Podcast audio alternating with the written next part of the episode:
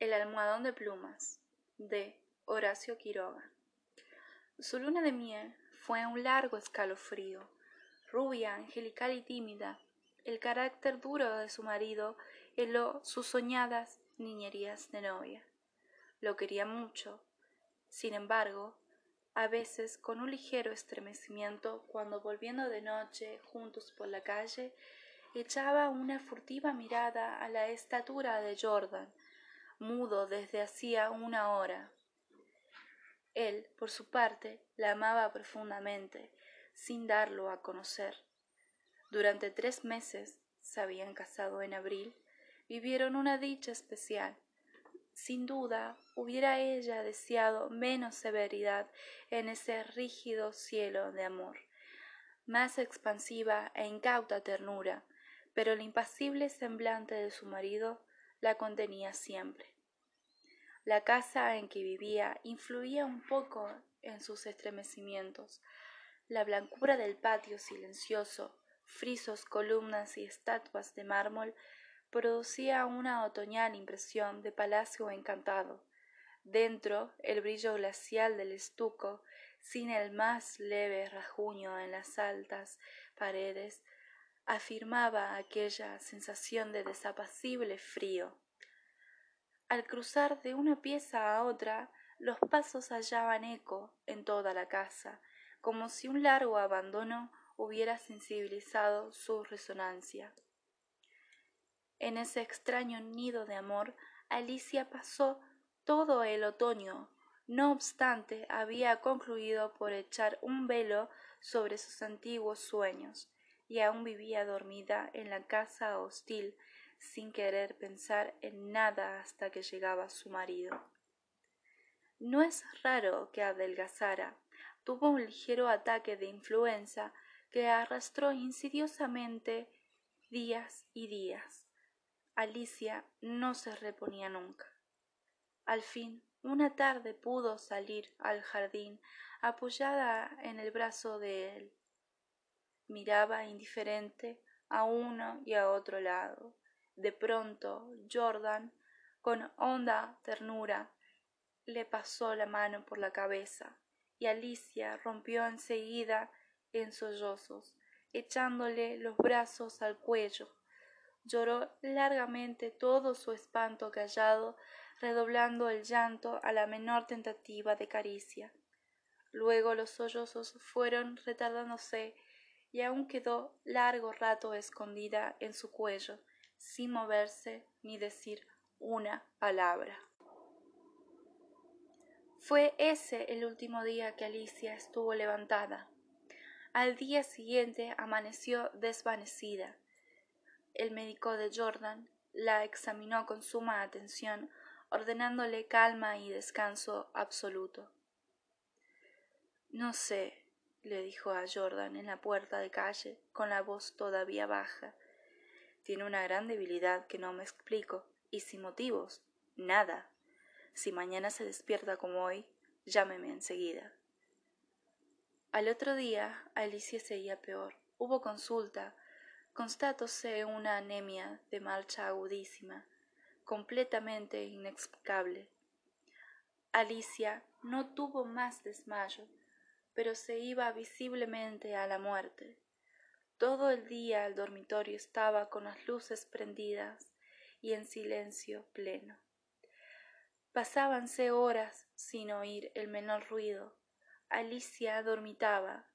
Jordan vivía casi en la sala, también con toda la luz encendida. Paseábase sin cesar de un extremo a otro, con incansable obstinación. La alfombra ahogaba sus pesos.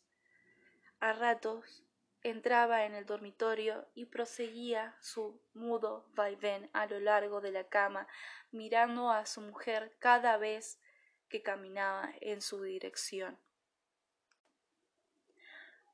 Pronto Alicia comenzó a tener alucinaciones y confusas y flotantes al principio, y que descendieron luego a ras del suelo.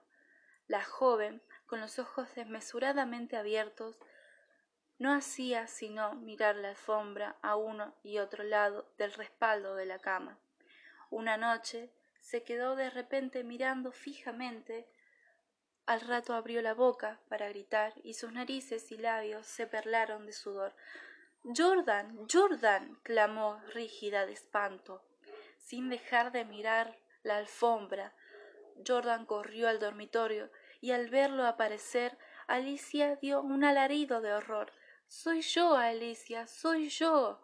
Alicia lo miró con extravío y miró la alfombra, volvió a mirarlo y después de largo rato de estupefacta confrontación se serenó, sonrió y tomó entre las suyas la mano de su marido, acariciándola temblando. Entre sus alucinaciones más porfiadas hubo un antropoide apoyado en la alfombra sobre los dedos que tenía fijos en ella los ojos.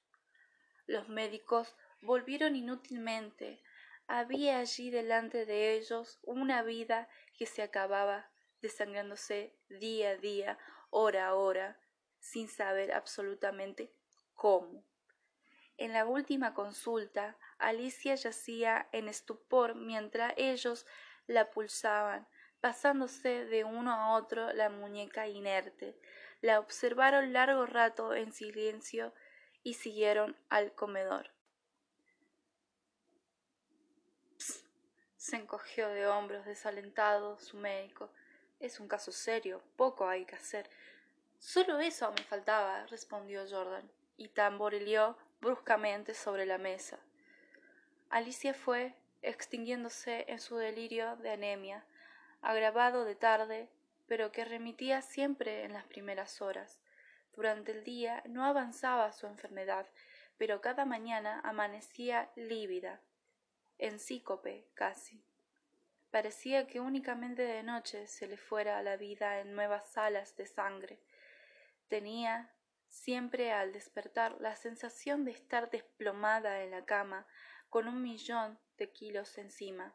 Desde el tercer día este hundimiento no la abandonó más. Apenas podía mover la cabeza. No quiso que le tocaran la cama, ni aun que le arreglaran el almohadón. Sus terrores crepusculares avanzaron en forma de monstruo que se arrastraban hasta la cama y trepaban dificultosamente por la colcha. Perdió luego el conocimiento. Los días finales deliró sin cesar a media voz, las luces continuaban Las luces continuaban fúnebremente encendidas en el dormitorio y la sala. En el silencio agónico de la casa no se oía más que el delirio monótono que salía de la cama y el rumor ahogado de los eternos pasos de Jordan. Murió, por fin. La sirvienta, que entró a deshacer la cama, sola ya miró un rato extrañada al almohadón. Señor, llamó a Jordan en voz baja. En el almohadón hay manchas que parecen de sangre. Jordan se acercó rápidamente y se dobló a su vez, efectivamente sobre la funda, a ambos lados del hueco que había dejado la cabeza de Alicia, se veían manchitas oscuras. Parecen picaduras, murmuró la sirvienta, después de un rato de inmóvil observación.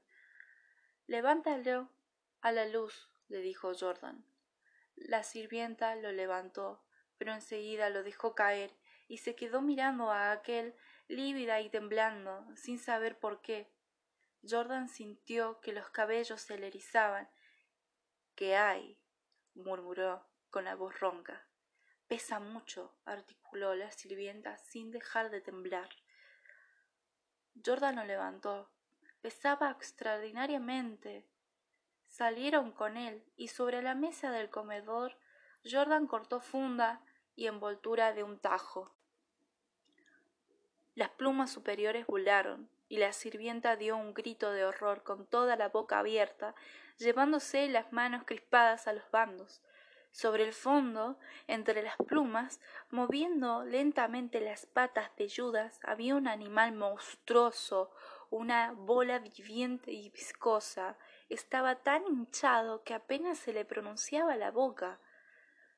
Noche a noche, desde que Alicia había caído en cama, había aplicado sigilosamente su boca, su trompa, mejor dicho, a las sienes de aquella, chupándole la sangre.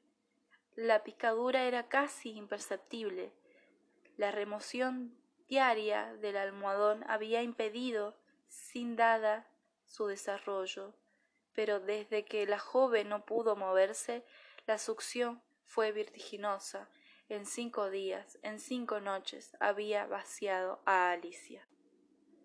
Estos parásitos de las aves, diminutos en el medio habitual, llegan a adquirir en ciertas condiciones proporciones enormes. La sangre humana parece serles particularmente favorable, y no es raro hallarlos en los almohadones de pluma.